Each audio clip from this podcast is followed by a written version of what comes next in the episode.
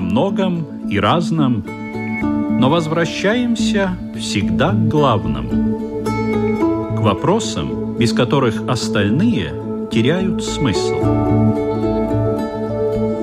Беседы о главном на Латвийском радио 4.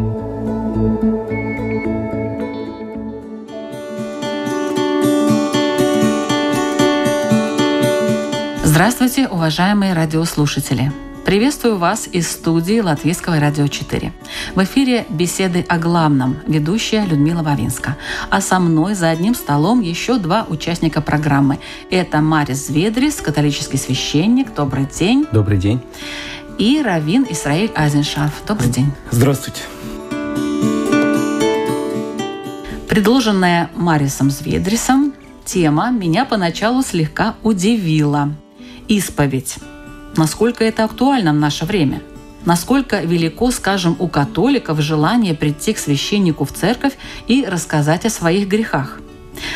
Когда есть социальные сети, виртуальные и реальные клубы по интересам и проблемам, Skype, Viber, WhatsApp, Zoom и прочие современные гаджеты для коммуникации.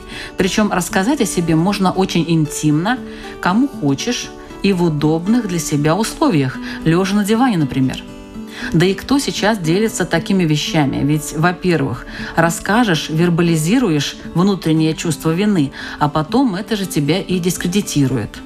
А во-вторых, сейчас многое из того, что раньше было грехом, таковым не считается. Черное и белое в нашем мире смешалось, получилось серое.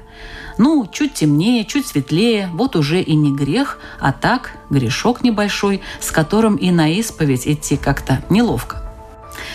Какая она, современная исповедь глазами христианина и иудея? Есть ли ей место в нашей жизни? Что она может дать кающемуся верующему? И как после нее жить? Вот такие вопросы у меня к участникам программы. А тему я сформулировала так. Исповедь – что это? Отпущение грехов? Личностный катарсис или просто попытка избавиться от ответственности? Беседа о главном, и мы начинаем.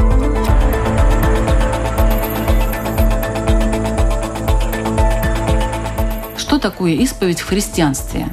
Вот я, исходя из этого вашего вступления, немного там этом катарсис вспомнил. Катарсис — это более такое, как ну, я не знаю даже, может быть, самоутешение или как-нибудь более связано с тем, что человек сам достигает такого желания быть прощенным или сам себя как-нибудь какими-то поступками или действиями психологическими себя немного утешает, что он совершил зло. Так вот, исповедь — это совсем по-другому. Если катарсис — это действие человека, когда он сам ищет в себе прощение, смирение, то исповедь — это именно то, что не человек найдет в себе, а то, что Бог ему может дать. Потому что только Бог может простить человеку грех. А грех, знаете, одно сравнение такое есть. Разорвем подушку с перьями и попустим по ветру. Собирать уже назад не соберем. Вот так же самое и грех. Назад вернуть уже ничего невозможно. Но единственное, что у Бог, у него нет никаких границ. И он может все опять дать человеку прощение, чтобы он начал жить сначала. Не варился в грехах, не оставался в них, а начал жить по-новому. Но мы уже начали с прощения, а на самом деле я спрашивала, а что такое исповедь? Исповедь — это именно тот момент, когда человек идет к Богу просить прощения. Ну, я прихожу к Богу и говорю, прости меня, пожалуйста. Отлично. Это Только все? Э, не совсем. Так как в католической церкви исповедь происходит только с священником, и он прощает грехи во имя Бога. Это единственное такое условие у нас в католичестве. И у православия то же самое. рассказывать не нужно, какие грехи? Нужно. Я потом немножко расскажу, как исповедь происходит, но это в первую очередь самое главное в момент, в момент исповеди мы называем таинством – и в каждом таинстве есть какая-то одна очень-очень важная вещь, какая-то основополагающая. Так вот, во время таинства исповеди основополагающая вещь — это именно сокрушение в грехах и прощение у Бога, что мы просим у Него прощения за грехи. Если человек не раскаивается, а просто отчитывается в грехах, это даже не исповедь. Это просто я делюсь своим опытом, переживаниями, хвалюсь, может быть, иногда своими грехами, то это не исповедь. Поэтому надо рассматривать именно исповедь как момент, когда я раскаиваюсь в грехах, сокрушаюсь в них и прошу прощения. Вот именно с этим связана исповедь. В иудаизме есть подобие исповеди? Вообще-то в иудаизме и появилось это понятие. Потом было заимствовано церковью естественным образом, поскольку церковь вышла из синагоги. И на древнееврейском исповедь – это скорее признание. Признание в том, что сделал неправильно. Причем на древнееврейском молитва переводится не как по-русски «мольба», «просьба», а молитва – это суд – буквально на современном иврите судебный, уголовный от того же корня, что и слово молитва. То есть любая молитва – это обращение к Богу, которое предполагает осуждение о себе с точки зрения Бога, как он об этом сказал. И таким образом любое обращение к Богу является исповедью. Но это только одна часть. Другая часть – это исповедь, та, которая ближе по понятиям по критериям к тому, что предполагается церковью. Таинство, личное признание с глазу на глаз и так далее. Но есть еще исповедь коллективная, публичная, народная. То есть когда-то первосвященник от имени всего народа исповедовался перед Богом в грехах собственных и в грехах всего народа. И таким образом предполагается, что стесняться надо не сказанного на исповеди – а именно наоборот, не сказанного на исповеди. И стесняться надо отсутствия исповеди, потому что момент исповедания, он же и момент очищения. Это значит, что человек не просто признает свои грехи, но и выражает готовность от них отказаться. И это то, что с еврейской точки зрения переворачивает знак тех событий, которые произошли. Мы не можем отменить события, мы не можем отменить их результат. Но если то, что мы сделали когда-то, мы оцениваем как э, однозначно негативное и выражаем абсолютную искреннюю готовность отказаться от этого, то негативный опыт, который мы используем для исправления, он меняет знак той ситуации, в которой мы были. То есть таким образом мы меняем знак поступков и знак времени задним числом, что называется. Но это только то, что можно и нужно исправить. И если оно исправлено только на уровне желания, готовности, слов и эмоций, этого недостаточно. С еврейской точки зрения исправлять надо на деле, потому что еврейская традиция — это не ортодоксия, это ортопраксия, правильно делание — и таким образом действия определяют, по делам надо судить у человека и о его поступках.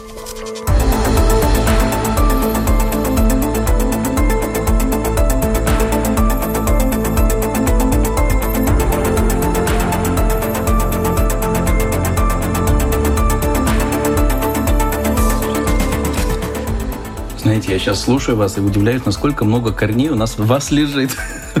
Потому что первые христиане даже устраивали общую исповедь. Они вместе собирались в общине и вместе просили у Бога прощения за содеянные грехи. То есть и без общее... священника? Нет, священник был. Был священник, но исповедь была не индивидуальная, личная с каждым, а была общая, что все вместе стояли в приходе, и каждый говорил, за что он просит прощения у Бога. Но это... каждый отдельно говорил, каждый про каждый свое? Каждый отдельно про свое, но все это они говорили при присутствии людей, только был еще и священник. И они, конечно, в тот момент тоже и молились, и священник потом тоже давал прощение, но это именно вот как осознание того, что грех, он разрушает не только отношения индивидуального человека, а и общества вместе с Богом. И поэтому было вот эти именно общественные, общие совместные исповеди перед Богом. Но это может быть даже и лучше. Публичный. Все-таки? А, Или вот э, такое интимное отношение вот так один на один? Сейчас больше все мы переходим на один на один. Иногда даже в католической церкви тоже есть такая практика, что если происходят какие-нибудь маленькие, как бы это называется, реколлекции, именно маленькие группы собираются, чтобы возобновить свои отношения с Богом. Это тесный круг людей, они друг друга хорошо знают, живут либо в общине, либо еще что-нибудь, то иногда практикуют тоже и такое, как открытая исповедь, что просим у Бога прощения тоже, чтобы примириться с Ним. Это тоже замечательно. Но это только в маленьких группах, где люди действительно знают друг друга, чтобы и не использовать это, и не обидеть и так далее. И это очень деликатно надо смотреть. Но так в основном исповедь переходит на частное, индивидуальное, что это именно мое примирение с Богом, что я ищу именно прощение у Бога лично. Ну, почему нужно это делать в здании храма? Не обязательно. Исповедь не обязательно в храме только происходит. Может быть, например, и когда паломники идут по дороге, может быть, даже исповедь. Может быть, отдельно, например, человек встретил священника и говорит, что я хочу подойти на исповедь, и отойдем в сторонку, и тогда происходит исповедь тоже без проблем. Не обязательно это связано с храмом. Это связано исповедь с раскаянием в человеке. И в какой момент это уже по его желанию. А почему нужно именно священнику все это рассказывать? Почему я не могу рассказать доверенному, уважаемому мною человеку? Да. В иудаизме это не обязательно священник. Это вот именно то, что вы сейчас сказали. Это может быть любой близкий человек или уважаемый человек и так далее. И будет и... связь с Богом да, да, прямо да, через него. Да, предполагается, что еврей не нуждается в посредничестве при отношениях с Богом. То есть мы самодостаточны в своих отношениях с Богом, и поэтому велика и ответственность наша. Нет никого, кто мог бы от имени Бога сказать э, «я прощаю». Это с одной стороны. С другой стороны, нет в иудаизме или-или. Есть индивидуальная исповедь, есть исповедь коллективная, есть общенародная и так далее, и так далее. То есть, например, исповедуется человек, который предполагает, что смерть близка тоже исповедуются. Исповедуются в доме, прямо рядом у ложа умирающего тоже исповедуются. И когда-то было принято, что и царь исповедовался перед народом. И это, на мой взгляд, та практика, о которой стоит сожалеть, что она ушла. Потому что если бы сегодня она была возобновлена, то есть когда человек заявляет себя как человека религиозного, неважно, какой конфессии он придерживается, но если он так заявляет, и он занимает некий публичный пост – и с точки зрения вот этого своего положения он говорит то, что считает правдой, как если бы он сейчас стоял перед Богом, то это укрепило бы отношения людей между собой, с Богом, человека с обществом, общество одного с обществом другого. И таким образом ну, например, признание немецкого народа вины перед э, еврейским народом было на пользу не столько евреям, сколько самим немцам оно сняло с них вот этот вот груз, который иначе бы над ними висел. И в этом смысле, например, я считаю неправильным, что нет э, исповедания, признания грехов, вот исповедального момента в отношениях между турецким и армянским народом. Тоже нет. Так что, если бы оно было, многое удалось бы решить. Кстати, цыган во время войны убивали точно так же, как евреев. И об этом тоже никто не говорит, к сожалению. И я считаю, что это неправильно. То есть, если бы оно такое было, это бы способствовало исправлению этого мира.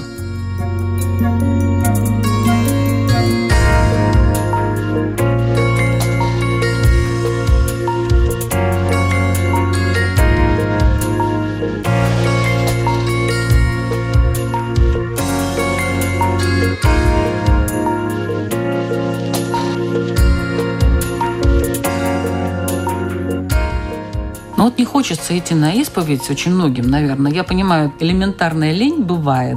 То есть вроде не бы как пошел, лень. да, но не только. Вот я и хотела узнать, а какие причины еще? Почему не хочется людям ходить на исповедь?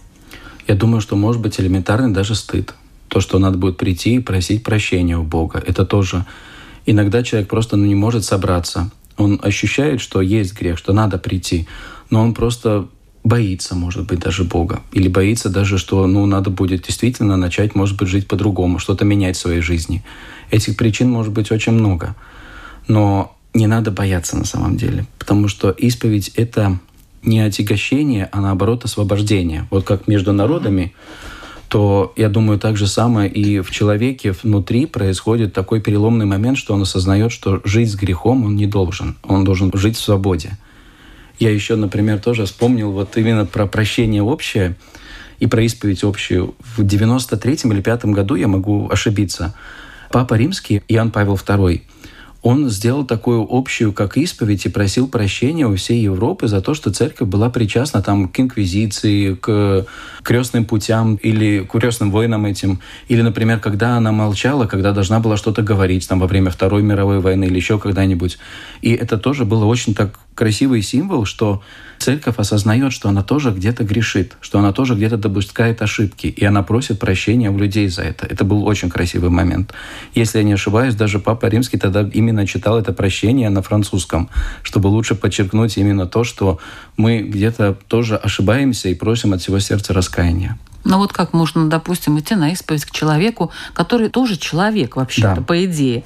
То есть ты не непосредственно к Богу обращаешься, которого ты не видишь, не знаешь и думаешь, что он всемогущий, а перед тобой реальный человек, который тоже может быть и грешит, действительно. Да. Знаете, есть такое маленькое сравнение, что если мы просто говорим друг с другом, это как психологическая поддержка что человека поддерживаем, чтобы он осознал, что он тоже слаб, но что он может бороться и так далее. Это то, что занимаются психологи, например. Но в тот момент, когда происходит исповедь, то у нас есть маленькое такое отличие мы все перед Богом являемся и священниками тоже, потому что каждый из нас молит Бога, каждый из нас в сердце к Нему приближается и веряет Ему свою жизнь, свои молитвы, свои просьбы, свои нужды. Он идет к священнику и приносит даже свои жертвы. Поэтому каждый из нас является как священником в своем роде. Но есть священник, который выбирает эту жизнь как призвание – чтобы именно отдать всю свою жизнь на служение людям, но он не становится посредником между Богом и человеком. Вот это одна маленькая-маленькая вещь, но очень важная. Если бы священник был бы посредник, то не нужен такой священник. Потому что зачем мне нужен посредник вместе с Богом, если я могу к нему прийти, если я могу сам к нему обратиться? Но по латыни есть такое выражение «in persona Christi», что священник действует в лице Христа что в тот момент, когда происходит исповедь, то священник дает прощение, но не дает сам, а дает от имени Христа, что как будто сам Христос дает прощение человеку, который приходит. Священник тоже не идеален, он тоже не без грехов и так далее. Мы тоже ходим на исповедь. Но в тот момент, когда именно происходит таинство, то это сам Господь дает прощение, а не священник. Вот это маленький нюанс. Если бы я был бы только посредником, то не нужен мне. Зачем мне какой-то посредник, если могу напрямую обратиться к Богу? А в тот момент священник дает прощение, как Христос дает прощение своим людям. Но это большая ответственность. И потом, мне интересно да. даже, а вот в чем каются священники? Ну, в общем... Тоже в грехах. Вот, вот какие, в какой сфере хотя бы? Нет, ну я не говорю, там, что вы там перечислили какие-то э, конкретные... Таинство ну, исповеди. Нет, просто интересно. в чем каются, скажем, еврейские священники, раввины, например. В чем, в чем? А в том, что недостаточно, например, шли к людям. И совсем не обязательно ждать, когда человек, просто верующий, религиозный, придет к раввину. Если мы так будем сидеть и ждать, мы придем к той ситуации, к которой мы пришли уже. То есть сегодня синагога, и я так скромно полагаю, что и церковь тоже, находятся в одном и том же кризисе. Кризис общения с людьми. Сколько в той же Франции? 2800 э, зданий церквей стоят пустые практически, или под снос, или под продажу, или еще что-нибудь. То, что и синагоги, и церкви пустеют – это не вина людей с точки зрения равина, это вина священников с точки зрения священника. И таким образом, то, в чем мы каемся, это мы признаем, что мы недостаточно работаем, недостаточно обращаемся к людям, недостаточно привлекаем их к Богу как бы оно там ни выражалось. И таким образом это признание своего несовершенства. В этом смысле и у нас есть примеры, когда большие раввины шли в народ и помогали, и возрождали, и так далее. Таких примеров, слава богу, много. И тоже, что упомянули вы Иоанне Павле II, если бы его обращение было широко поддержано, то я думаю, что мир стал бы лучше в этом смысле. К сожалению, я не вижу такого массового обращения священника к народу. И ждать, когда к нам придут. Был такой пророк Шмуэль, он жил во времена тяжелейшего духовного и политического кризиса. То есть в тот момент евреям как народу угрожало исчезновение. И он оказался тем человеком в, том, в нужном месте, в нужное время. Он сам ходил к людям. Вот он посвятил свою жизнь тому, что он шел к людям и призывал их к простым этическим нормам, к возобновлению союза с Богом.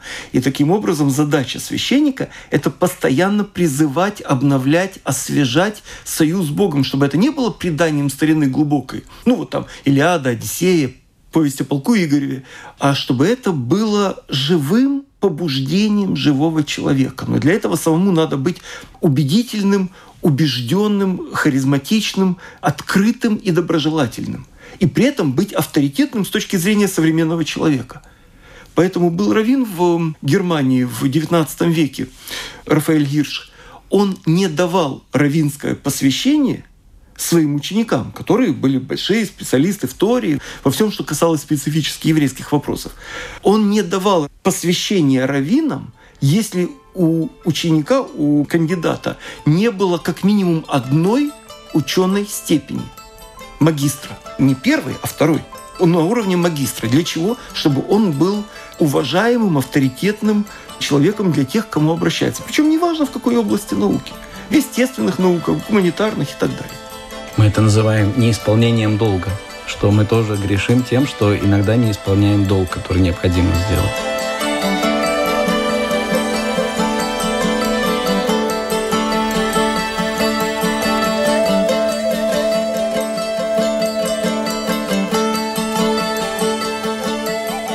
Зачем ходить на исповедь? Подведем итог первой части программы. Чтобы найти прощение и начать сначала. Прощение будет всегда? Да. Конечно, там есть исключение, что в Библии сказано, в Матфея, мне кажется, сказал в Евангелии, что Иисус сказал, что все грехи будут прощаться, кроме грехи и хулы против Святого Духа. Так было сказано.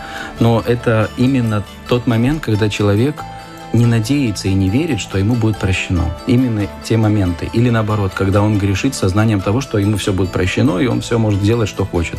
Это либо одна, либо вторая крайность, но именно тот момент, когда мы с Божьей благодатью начинаем играться, а не принимать ее как дар.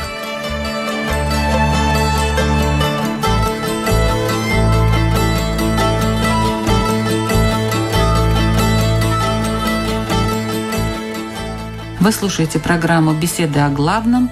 Сегодня у нас тема «Исповедь». Что это? Отпущение грехов, личностный катарсис или попытка избавиться от ответственности. И в разговоре принимает участие Равин Исраэль Айзеншарф и католический священник Марис Зведрис.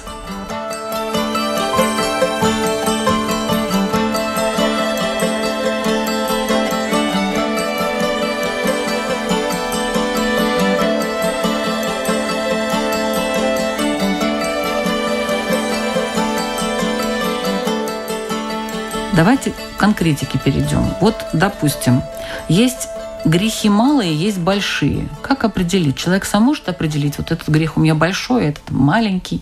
У нас это называется, мы еще его называем смертельный грех или каждодневный грех.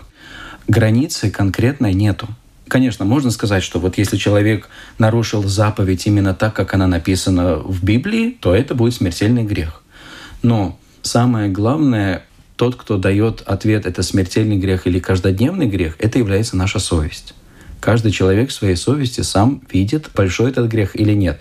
Потому что много что зависит от обстоятельств, от э, самого человека и так далее. Там много что может повлиять на то, это смертельный будет или каждодневный грех. Нет, ну знаете, некоторые люди просто у себя ищут какие-то грехи. Вот у них, может, и так особо и нету. Вот они так строго к себе относятся. Да? да, вот это грех, и это у меня грех. Люди с таким перманентным чувством это вины. ничего страшного. Пускай да? идет на исповедь, потому что ага. священник тогда пообъяснит, что слишком большие переборы он делает. это не проблема. То есть это такое, да, будет да. во время Может исповеди? быть. Это все, что может быть. Но По един... полочкам все разложим. да. Но единственное еще такое маленькое различие вот между смертельным грехом и каждодневным грехом. Когда человек сделал какой-то маленький грех, это все равно является грехом, он удаляется от Бога. Но он на какой-то еще резинке, можно сказать, что еще осталась какая-то ниточка, которая меня поддерживает с Богом.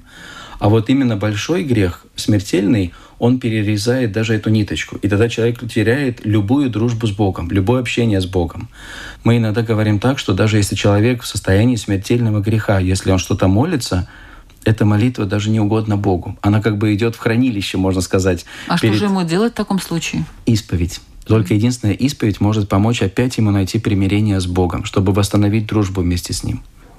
У евреев несколько иначе у евреев грех буквально переводится как промах при стрельбе из лука. И исправление этого греха, оно может идти и э, не через исповедь, а просто через осознание. И таким образом важно, что человек для себя решил. Был такой э, Раф Соловейчик, он основал движение этического иудаизма, и он говорил так, что как происходит изменение в оценке собственной греховности. Он говорил так, что сначала человек грешит и говорит, ну да, великий грех. Потом, если он второй раз, то он уже какие-то объяснения ищет. А на третий раз он уже этим хвастается. На самом деле, с еврейской точки зрения, смертных грехов только три. Это идолопоклонство, убийство незаслуживающего смерти и связь чужой замужней женщиной. Ну, а вот убийство незаслуживающего смерти, это кто определяет? Заслуживает, не заслуживает? А есть на этот счет, если действия человека угрожают жизни и здоровью окружающих или хотя бы одного из, то он уже подпадает под эту категорию. Если убийство на войне, оно не считается убийством, да, это нормально. И убийство по суду, если речь идет о смертной казни в исключительных случаях, это тоже. Поэтому любое другое убийство из, я не знаю, кто-то залез в карман, и нет ни свидетелей, ни камер, ни полицейских, никого. И гнев на того, кто залез в чужой карман, исключительно велик. Есть возможность, например, этого человека убить.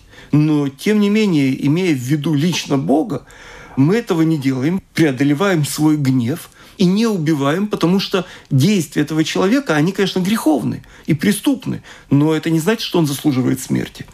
Поэтому убийство не заслуживающего смерти – это тяжелейший грех, который невозможно исправить, потому что невозможно человека оживить. И точно так же идолопоклонство, но идолопоклонство хоть как-то можно потом попытаться вернуться и покаяться и так далее. И то же самое связь с чужой замужней женой. Это смертный грех тяжелейший. И если, не дай бог, в результате этой связи родится ребенок, который, в общем, ни в чем не виноват, строго говоря, то что с ним делать? Он плод запретной любви или запретной связи. Ребенок ни в чем не виноват, но что с ним делать? Его что же не, не убьешь, он ни в чем не виноват. И вот это тоже неисправимый грех на самом деле. Но в христианстве больше смертных грехов все-таки. Больше. Ну, все вот заповеди, которые есть, то каждая заповедь 10. Стоит ориентироваться именно на заповеди. Заповеди, они ориентир, но в первую очередь все-таки ударение идет на совесть человека, потому что все-таки мы считаем, что это тоже как глаз Божий, через который Господь говорит с человеком.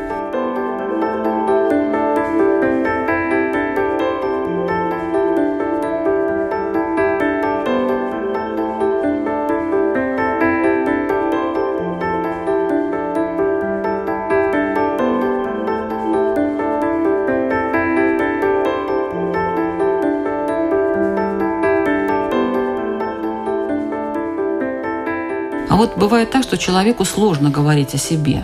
Не считается ли это уклонением от покаяния? Хотите анекдот про исповедь? Расскажу про эту тему. Один дедушка, ну, лет так 80, пришел на исповедь. Это, конечно, анекдот, поэтому просто расскажу, что там было. Священнику говорит, вот вчера залез в чужой сад за яблоками, украл. Позавчера ругался с бабушкой и с мамой. Больше грехов не помню. Священник так немножко удивился и говорит, подождите, а сколько вам лет? 80. И у вас еще живая бабушка и мама, и вы еще через огороды лазите? Нет, бабушка и мама давно уже скончались, один остался. А почему вы так говорите тогда на исповеди? Ну, как в детстве научили, так я и говорю. Так вот, нам надо говорить то, что есть, а не то, что там о других людях расскажу и так далее. Да, вот, кстати, о других людях это у нас... Это у нас, да, характерная Приходит на исповедь и сразу про всех. Но в тот момент тогда священник будет останавливать, потому что исповедь — это именно мое моя просьба о прощении. Я говорю и в исповеди отвечаю только за себя. Бабушка не может прийти и просить прощения за внуков или за сыновей, что они делают, там грешат или пьют все равно что. Она может просить прощения только за себя и только за свои поступки. Она может молиться за них, она может за них верить какую-то молитву, жертву какую-нибудь принести Богу в сердце или что-то сделать, тоже помочь, чтобы что-то изменить. Но исповедь — это именно отношения каждого индивидуального человека с Богом. Но если сложно говорить о себе, вот бывает такое, человек вот пришел, вроде бы он хочет покаяться, но вот... У евреев есть решение. Написать? Нет. А как? Исповедь У нас можно написать, кстати. Да, да исповедь, можно исповедь писать. может быть безмолвной. Исповедь может быть безмолвной. То есть человек приходит и говорит, есть за мной там грешок и не один. И э, если он не готов обсуждать, то есть он понимает, он ищет поддержки, но ему трудно говорить. Тогда происходит оно иначе. Ты сядь и подумай, что у тебя не так. Можешь не говорить. Подумай. Реши для себя, что ты этого делать, естественно, не будешь. И подумай, как ты это исправишь. Мне можешь ничего не рассказывать. А я попрошу у Бога, чтобы Он твою молитву услышал, принял и помог тебе исправить то, что ты хочешь исправить в себе. Потому что сказано, что пошлю благословление во всех делах рук ваших. То есть сначала нужны дела рук, а потом исправление. Но дела рук невозможны без усилия мысли, воли, чувства и так далее. И таким образом восстанавливается вот эта связь между словом, делом, человеком и так далее. Вот та связь, которая позволяет человеку вернуться к себе и почувствовать себя полноценным, потому что ситуация, при которой думаешь одно, говоришь другое, делаешь третье, намереваешься сделать четвертое, это расщепление сознания. Это то, что еще 120 лет тому назад считалось предсостоянием шизофрении, расщеплением сознания, то, от чего еще лечили. Но любая ситуация тоталитарности, неважно, это тоталитарность политическая, культурологическая, то, что мы сейчас э, встречаем в нашей жизни, это тоже вид тоталитарности и так далее, мы это знаем, то в таком случае напряжение психическое очень сильно растет. И синагога раввин, ну, в варианте, я не знаю, священник, он э, в этой ситуации может помочь только в той мере, в какой человек готов, чтобы ему помогли. Если он не готов обсуждать это, вербализировать, тогда молча. А я за тебя помолюсь. А дальше как Бог даст. Я вспомнил один момент, что тоже вот люди часто приходят там к священнику, например, поговорить. И говорит он, ну вот я там играю в азартные игры. Что мне сделать, чтобы я больше не играл? И когда спрашивают... Совета просит, на да, самом но деле. это совета не просит, кается, да. а просто... Не-не, просто разговор, это даже не исповедь, ничего, просто разговаривают. Но в тот момент обычно они немножко, ну, так выпившие приходят, когда смеленькие такие. И когда у него спрашиваешь, готов ли ты полностью, ну, действительно ли ты хочешь отказаться и бороться с этим, он тогда задумывается и говорит, как будто да, но как будто и нет. Бог тоже может помочь тогда, когда у человека есть желание отказаться от греха. А если не будет, то так и останется все на старых местах. Вот это самое обидное. А что имеет право сказать священник? Что при исповеди ему можно делать, а что запрещено? Можно взять за ухо Нельзя. и повести по церкви, сказать, ах ты. Нельзя. Был один такой плохой пример у нас в церкви, что где-то в Латгалии один священник, он был такой очень горячий, вспыльчивый. И пришла какая-то бабушка на исповедь, ну, не знаем, что она там ему сказала или не сказала, но он резко выскочил с исповедальни, подбежал к ней и начал на нее ругать, орать, орать, кричать, и потом только сел. Это очень плохо, очень плохо. Вот этот пример ужасный. Потому что человек идет просить у Бога прощения. И он тоже набирается смелости, и этот момент, он такой и замечательный, потому что для священника это символ того, что человек действительно верит в Бога. И он действительно ищет у Бога желание начать новую жизнь перед ним. Он отказывается от всего плохого, от всего зла. И в тот момент человек, он очень хрупок, можно так сказать. Поэтому вот такое поведение – это неприемлемо.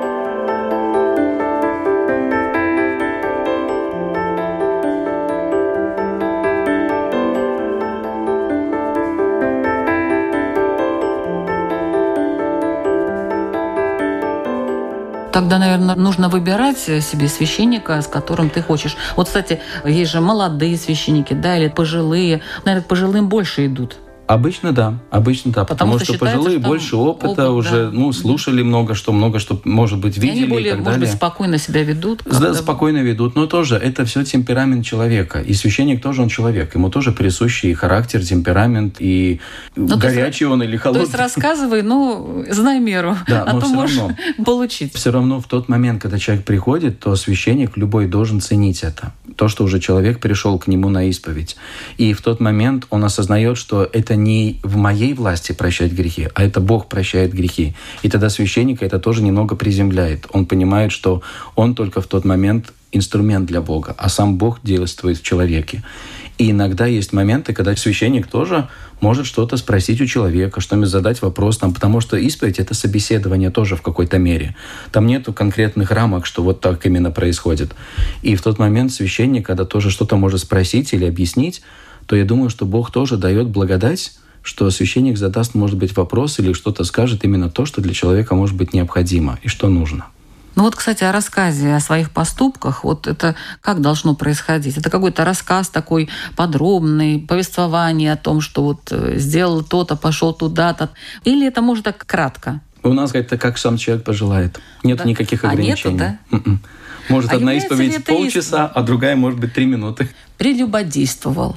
Точка. Каюсь. А где, что, с кем? Вот ничего не а рассказал. Вот, э, считать себя великим грешником – это тоже вид гордыни, строго говоря. Мгм.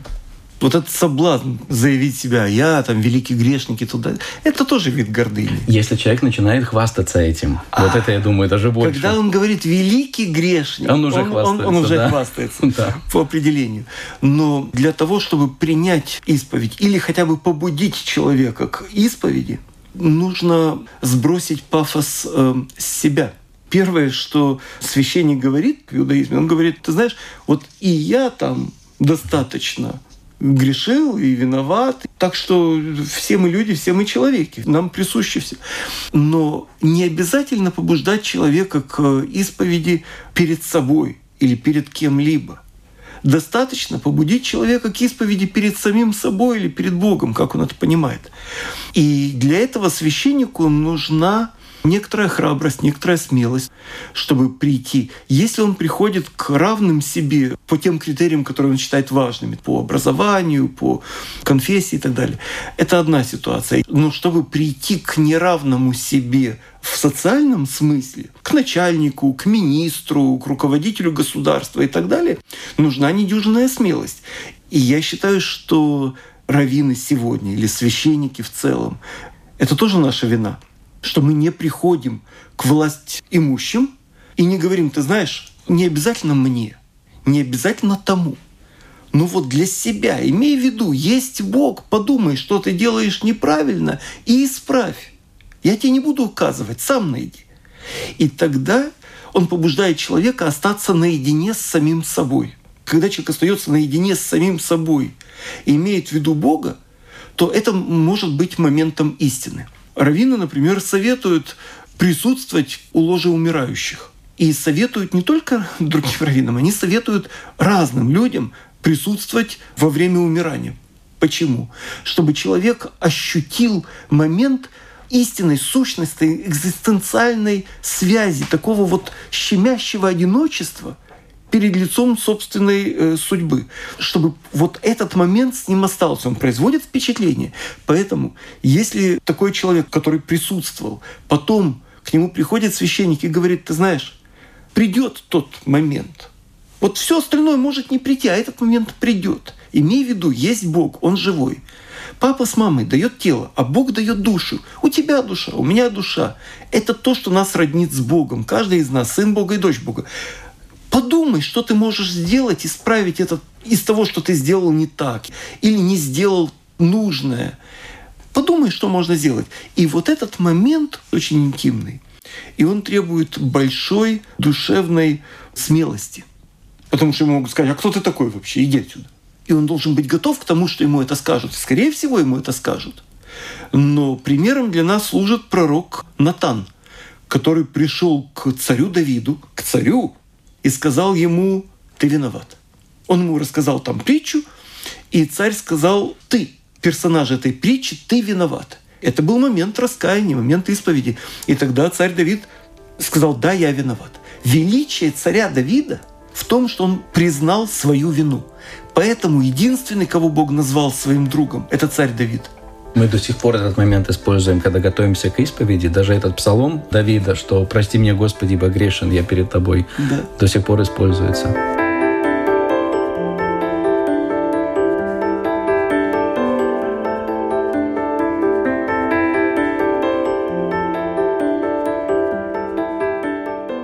Кто такой духовник? Каждый ли человек должен иметь собственного духовника? И может ли духовник быть одним для супругов? Может быть, я думаю. Это не проблема. Даже иногда с одной точки зрения, даже это хорошо, что один будет.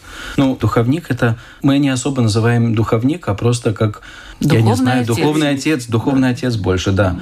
В основном те люди, которые идут на исповедь, они стараются всегда выбрать одного священника. Тогда они уже привыкли, они знают, и тогда уже легче делиться с ним, и он становится их духовным отцом, исповедником для них становится, и тогда им уже легче гораздо с ним коммуницировать и именно к нему приходить, он уже в курсе дела и знает, с чем я борюсь и так далее.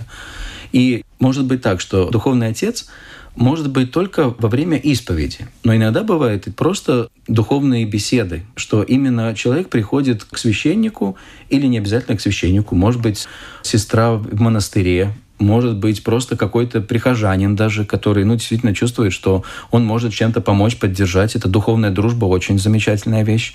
И они просто ведут беседы. Может быть, беседы о молитве, может быть, беседы о том, как живем в обществе и как нам больше приближаться к Богу в обществе. Это духовные беседы, но это не исповедь. Это может быть просто так и духовные э, То есть это шире беседы. общение? Это не шире, а это именно немного другой характер, что мы делимся и в то же время поддерживаем друг друга. Но Исповедь именно тот момент, когда я прошу Бога прощения. И это немного по-другому. Поэтому мы называем это таинством, этот момент. И духовный отец, если его используют именно как исповедника, то в тот момент происходит именно исповедь. И если он один, например, у супругов, то, с одной стороны, это хорошо, потому что он видит, что и один, и второй идут навстречу друг другу. Но есть один маленький нюанс. Священник не может использовать то, что он слышит на исповеди. Поэтому потом при беседе с, со второй половиной или с одной половиной он не может ничего использовать из того, что он слышал. И это немного тяжело тогда, но если семья искренне любит друг друга, и бывают ошибки, они это понимают, то священник это видит, что они просят о прощении перед Богом и перед друг другом, и он этому радуется в сердце. Это для него такое, как удовлетворение в сердце, что он служит и видит плоды Бога, которые могут быть на этой земле, в этих отношениях но тогда он немножко связан по рукам, скажем так. А как вообще себя чувствует священник после выслушивания исповеди прихожан? Знаете, со, кому, временем, кому со временем привыкаешь. Священники тоже ходят на исповедь. У нас кому? даже регула а кому вы ходите? друг другу. Потому что а. второй священник, он именно тот, кто может дать мне прощение. Бывает, что к епископу там кто-нибудь пойдет, но в основном священники между друг другом исповедаются. И тоже обычно находят одного, с которым все время и идут на исповедь. Знаете, в начале, когда я только-только стал священником, было так не очень интересно, тяжело. Со временем привыкаешь потому что ты начинаешь со временем осознавать, что это только люди, и что они тоже могут ошибаться. Потом ты живешь на земле и видишь, что ты тоже допускаешь ошибки, и ты такой же самый человек, как они. И тогда уже становишься более снисходителен к людям, и тогда больше понимаешь, что мы все только люди перед Богом, но ищем прощения. Вначале иногда было так немного тяжеловато, но потом уже как-то привыкаешь, свыкаешься и немного даже отстраняешься. Со временем у священника вырабатывается, не знаю, как у всех, но у меня выработалось... Иммунитет? Не иммунитет, а такая как привычка, что как только выходишь из повидальни, ты так стараешься даже так немного психологически, то, что там было, там и оставляю. И ухожу, и тогда уже по-другому. Но исповедь для священника – это такой маленький, как я сказал, момент, когда ты видишь, что Бог делает в сердцах людей. Вот это для него, я думаю, что самое большое такое удовлетворение от работы, что именно я делаю, и то я вижу, как Бог приносит плоды. Это очень удивительный момент. Для священника это большая поддержка.